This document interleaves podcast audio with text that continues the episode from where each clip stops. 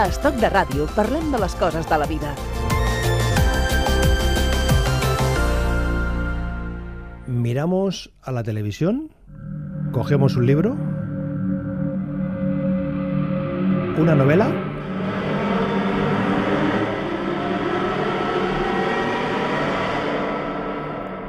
Dice el autor, Asesinos de Series es un thriller policíaco que parte del fenómeno de las series de televisión para construir una historia en la que la cultura popular tiene una importancia capital.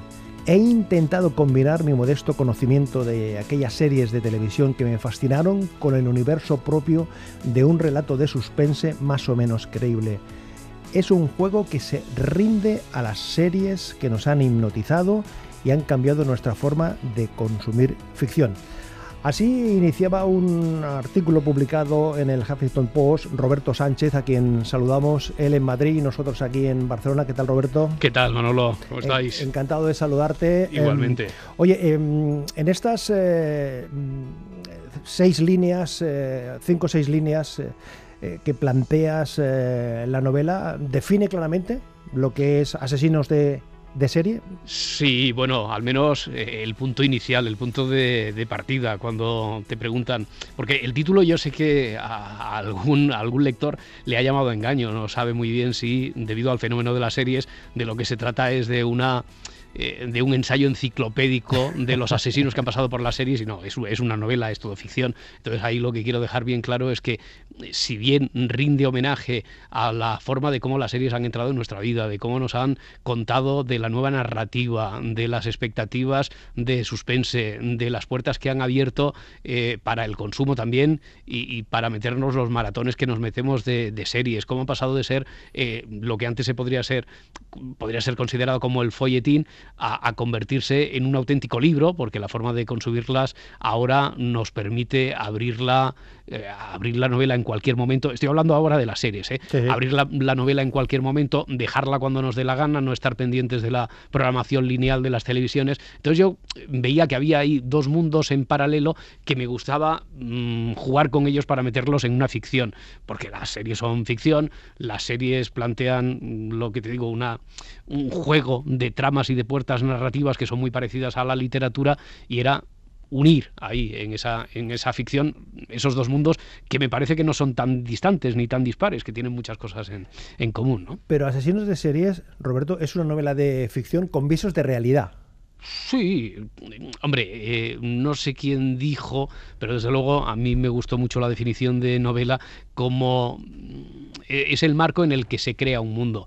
Eh, entonces siempre existe una, una complicidad, una complicidad es como un pacto no escrito entre el lector y el que, el que propone y, por ese pacto debes dar por entendido que hay alguna cosa que aunque esté limitando con lo improbable, no es del todo imposible. Y entonces yo siempre he querido llegar como mucho a, esa frontera, ¿no? Y que todo lo que ocurre aquí, por muy difícil que pudiera resultar, mm, demostrar que no está del todo en el mundo de la ciencia ficción y que podría ocurrir en las calles de, de cualquiera de nuestras ciudades. ¿no? Como sabe Roberto Sánchez, que es un hombre versado en esto de la radio con un recorrido amplísimo, dilatado, mm, hablar de una novela con el autor, eh, o al menos a mí me pasa, Roberto, no, sé si a ti te ocurre, eh, cuando además la tienes eh, muy fresca, muy fresca, muy fresca, porque hace pocas horas que he acabado de leer Asesinos de, series, em, saber hasta dónde puedes preguntar o en qué punto te tienes que quedar. Em, eso es complicado. A, mí se me hace difícil. Eso es complicadísimo. A, mí se me hace difícil.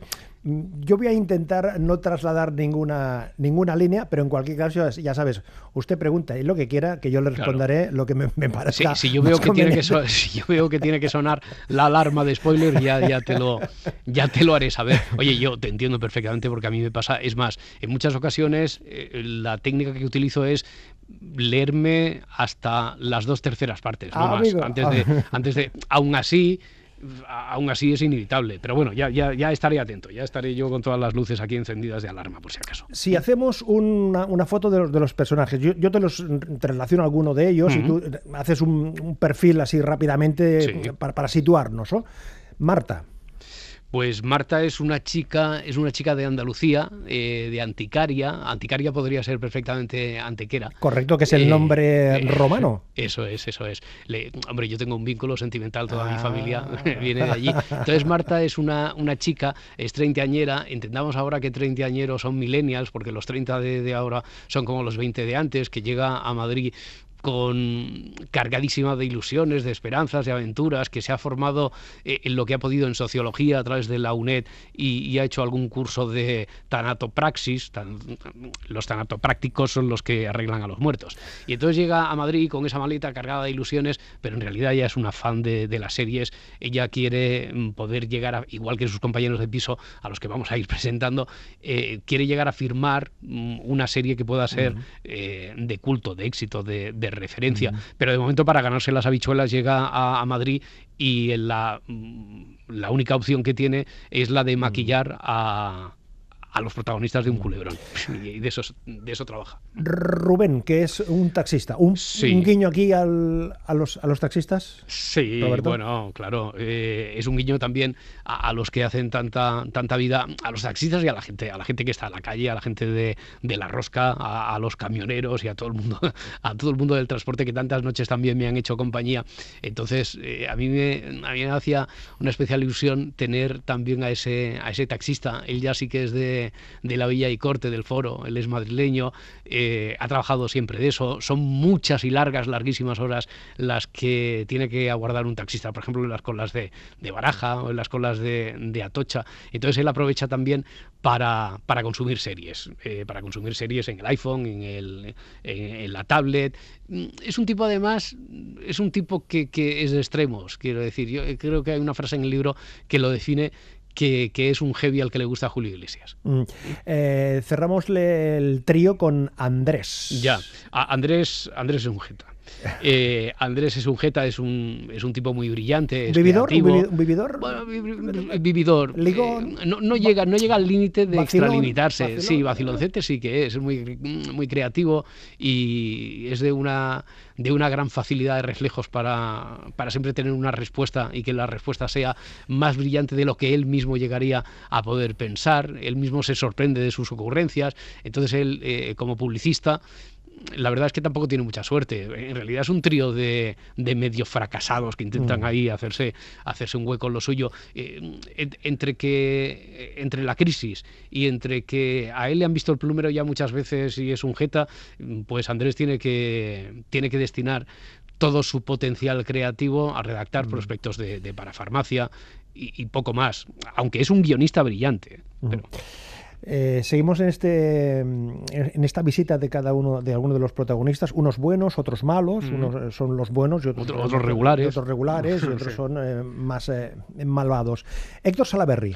Pues mira, Héctor Salaberry es el subinspector de policía, mano derecha de la inspectora jefe Velasco, al principio de, de la, de la trama. Es un tipo pulcro eh, en su trabajo. mm, aparentemente, aparentemente es el, es el formal, es el carpetobetónico, es el que lo tiene todo en mente, es eh, eh, al que se le ocurre en realidad a través de un amigo suyo que trabaja en una productora ver que como se están cometiendo asesinatos que se inspiran y que eh, están replicando cosas que pasan en la ficción y en las series, buscar a este trío del que hablábamos antes que tienen un blog que se llama así, Asesinos de Series, para que les puedan ayudar en las investigaciones.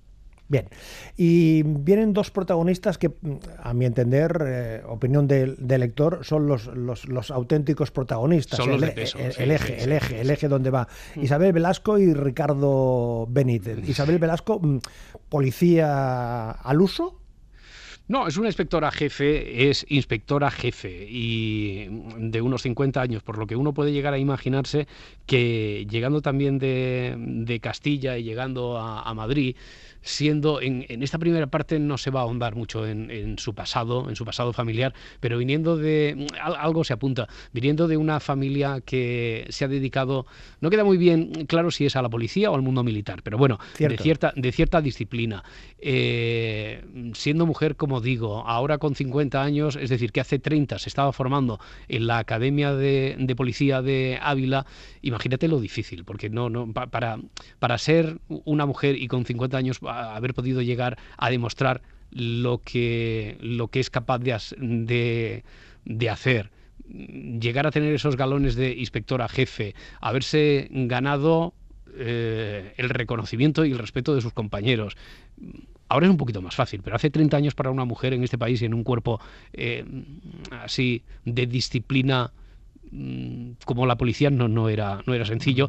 Y, yo creo que eso, eso la define. Es una y encuentra en Ricardo Benítez, que es eh, su ayudante, eh, encuentra también, yo creo que al cómplice perfecto para, para dejarse llevar un poco, para a veces llegar al rincón, tener la mirada un poco más de la calle, porque Ricardo Benítez se, ha criado y, ha crecido en el sur de Madrid, en, la calle. Ricardo Benítez, el, ayudante de Velasco, muy bien podría haber acabado en el Lumpen, al que casi perteneció, pero acabó en ese otro lado, en el de la, en el de la policía. Y yo creo que entre ellos hay una complicidad que en los diálogos eh, en los diálogos queda manifiesta, ¿no? Mm.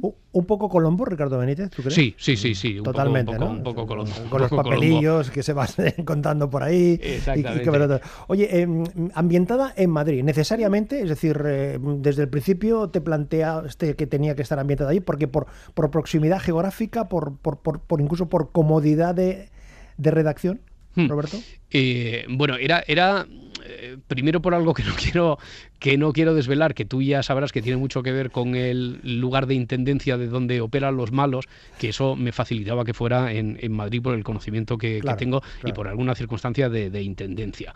Eh, e, el hecho de que fuera en Madrid me parecía que también podía ser para esta primera entrega el lugar de encuentro. Es donde mm, habitualmente la gente, como Marta decíamos antes, coge el atillo, coge la maleta y, se va a buscarse la vida alguien de, de Antequera ahora, eh, en los 60 a lo mejor no, pero ahora, y, sobre todo que quiera dedicarse al mundo audiovisual, es más fácil que vaya a Madrid que no a otro, a otro, sitio. Nuestros padres lo hicieron, pero a lo mejor, a lo mejor no, seguro. En el caso de los míos, para dedicarse a otra, a otra cosa no había, eh, no, no, había nada, nada que tenga que ver con el complejo audiovisual que tenemos mm. hoy en día. Y para buscarse las habichuelas en otros mundos se iban hacia Barcelona. Pero hoy en día, pues tanto Marta, por ejemplo, es más fácil que acabe ahí en Madrid. Ya digo, una cosa que tiene que ver con la intendencia de la trama en sí, eh, el hecho de que esté la ciudad de la imagen y pueda trabajar Marta. Había diferentes circunstancias que lo hacían como punto de encuentro. Lo que eh, el, lenguaje que, utilizas es muy descriptivo, es muy fotográfico, es decir, que mm, te metes muy fácilmente, parece que estás eh, pateando las calles, pisoteando el capricho, en fin, los distintos espacios, porque mm, es un aspecto que, también has, trabajado ahí.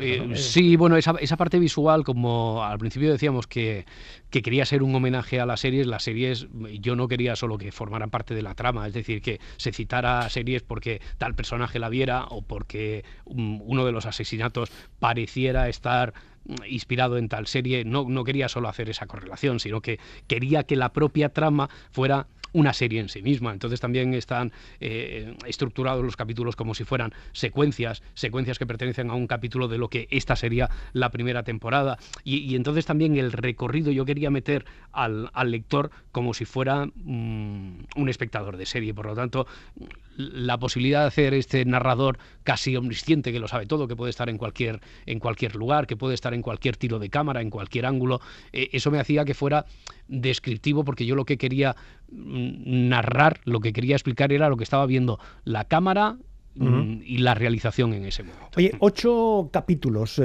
eh, ni cuatro como las series británicas, ni doce o trece como hay, o diez. Eh, ¿Por qué ocho capítulos? O sea, ¿por qué ocho, ocho piezas? Ya, no, ocho, ocho, ocho, piezas porque ahora también se están haciendo muchas series. Sí, sí, cierto, en Netflix, por ejemplo, hay muchas series, también las nuevas de Movistar. que son cuatro o ocho. Claro, como, ahora, como ahora ya no se tienen que ajustar a la esclavitud de la, de la televisión, de la programación lineal que decíamos antes cortes de publicidad y tal. Claro, claro, claro. Entonces ahora los tiempos son diferentes. Cambia mucho, por ejemplo, cuando ves La Casa de Papel en la versión de 45 minutos que se ve en eh, en el formato internacional de Netflix a cuando lo ves en, el, en la hora siete minutos, que es una barbaridad eh, para un capítulo de ficción donde tiene que haber un poquito más de relleno, etcétera, y eso que lo ves en Netflix ahora sin los cortes publicitarios.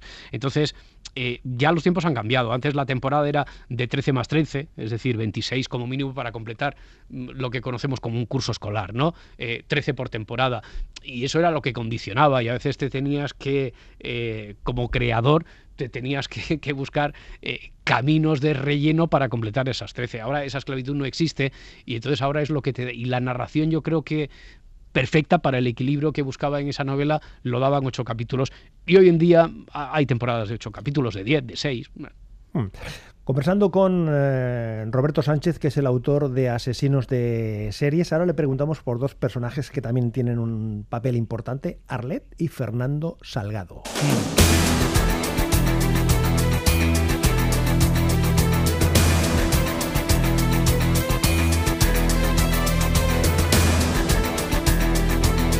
T'acompanya Estoc de Ràdio.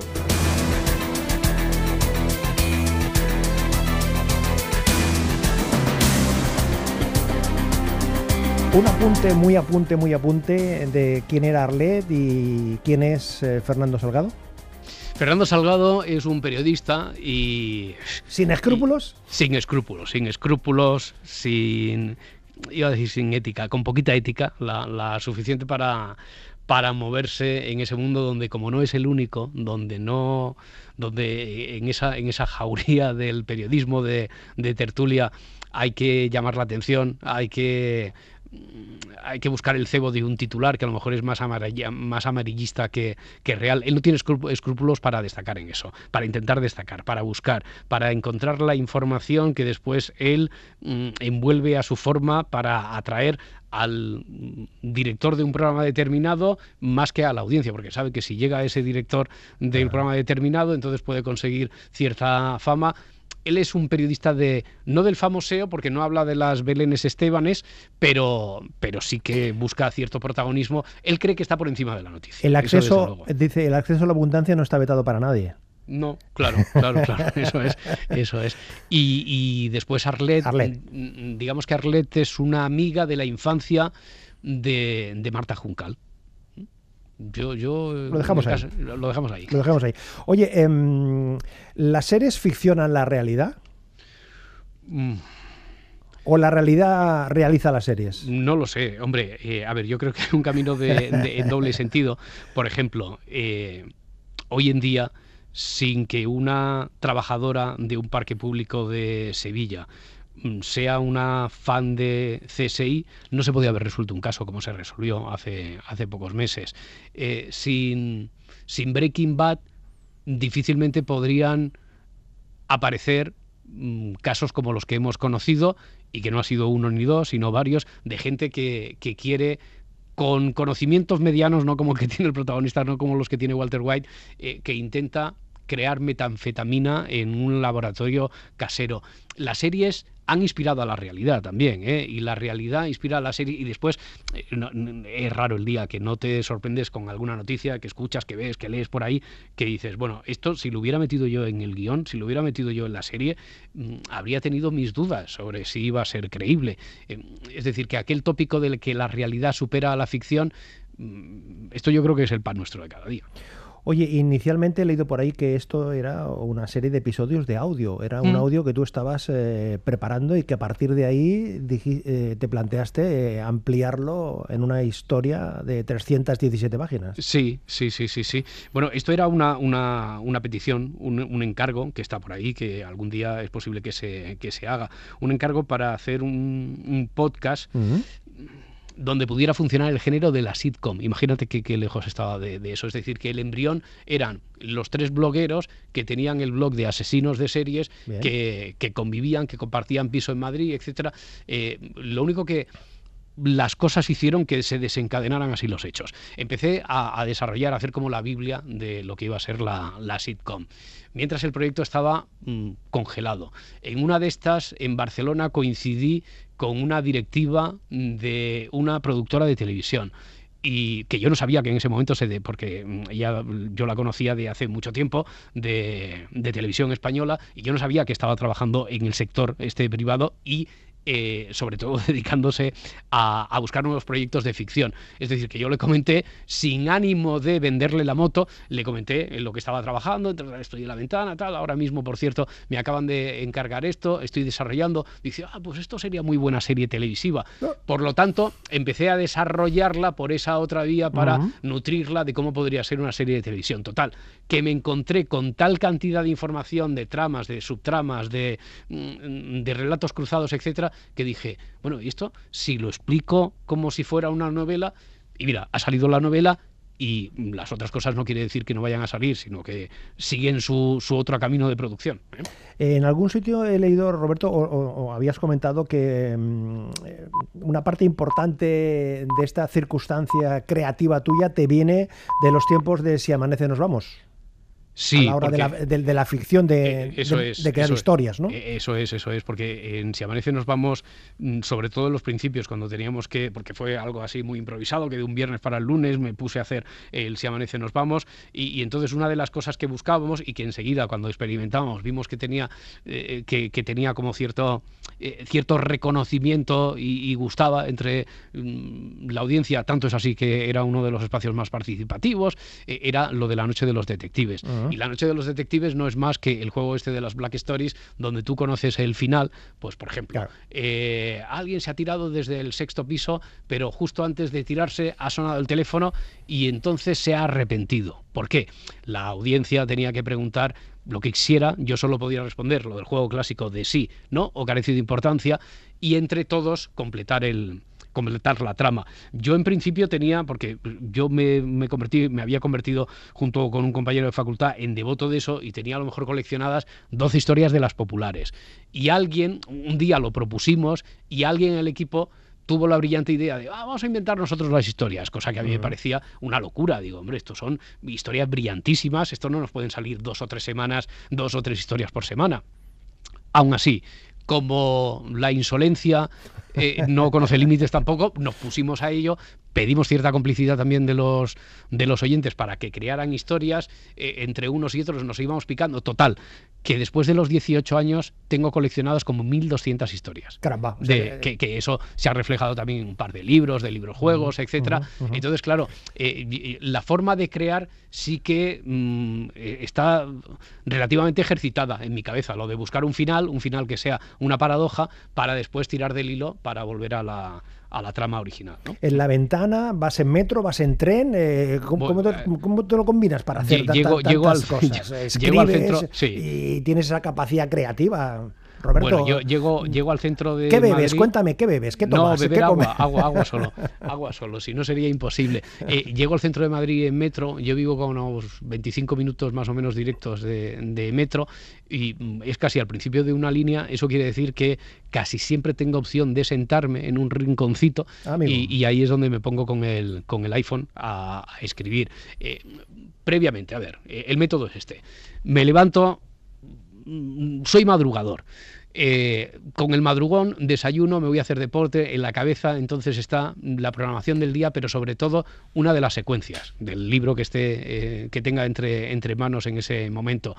Eh, y después ya cuando me voy de, ducho, etcétera, me voy a, trabajar en el metro, desarrollo esa, esa secuencia. Bueno. La, escribo. Y, y, sí, escribo. Y después como voy y vengo mucho de Madrid a Barcelona, pues el AVE es un metro largo. Y ahí también tengo, tengo mi espacio y mi tiempo. Ya has adelantado que hay segunda parte, ¿no? Segunda y tercera. Segunda y tercera, amigo mío. Eh, de tanto hablar de si esto será una serie, será una peli, ¿ya algún contacto, Roberto? Contactos hay. Sí. Mira, justo eh, hace pocos días un directivo de televisión, es que, eh, a ver, él, él porque no tiene el contrato de confidencialidad que yo tengo firmado con él, pero lo dijo, no sé si lo dijo en antena, lo dijo en la ventana, que que estaban trabajando y estamos ya en, las reuniones de alto nivel, digamos, ¿eh? con las plataformas. Este sonido que nos acompaña es la música de los créditos de Los Perdidos. Ah. Entonces no sé si quieres aprovechar para eh, en los créditos mencionar algo en esos 20 segundos que nos quedan. 20 segundos, oye, pues lo que quiero mencionar es la complicidad siempre que he tenido de, Teresa, mi mujer, que es la, prueba del 9 para cada una de esas secuencias que, que redacto para ver si si dan el pego. Y después de las lectoras cero, que han sido, además de Teresa, mis hijas y, mi madre y la complicidad de todos los que me han acompañado aquí en este, en este proyecto. Me quedo con las ganas, Roberto, de tomarme una Nairinda y escuchar Radio Cadena Nacional. que las mencionas. Que las, has leído a fondo. ¿eh? A fondo, a fondo.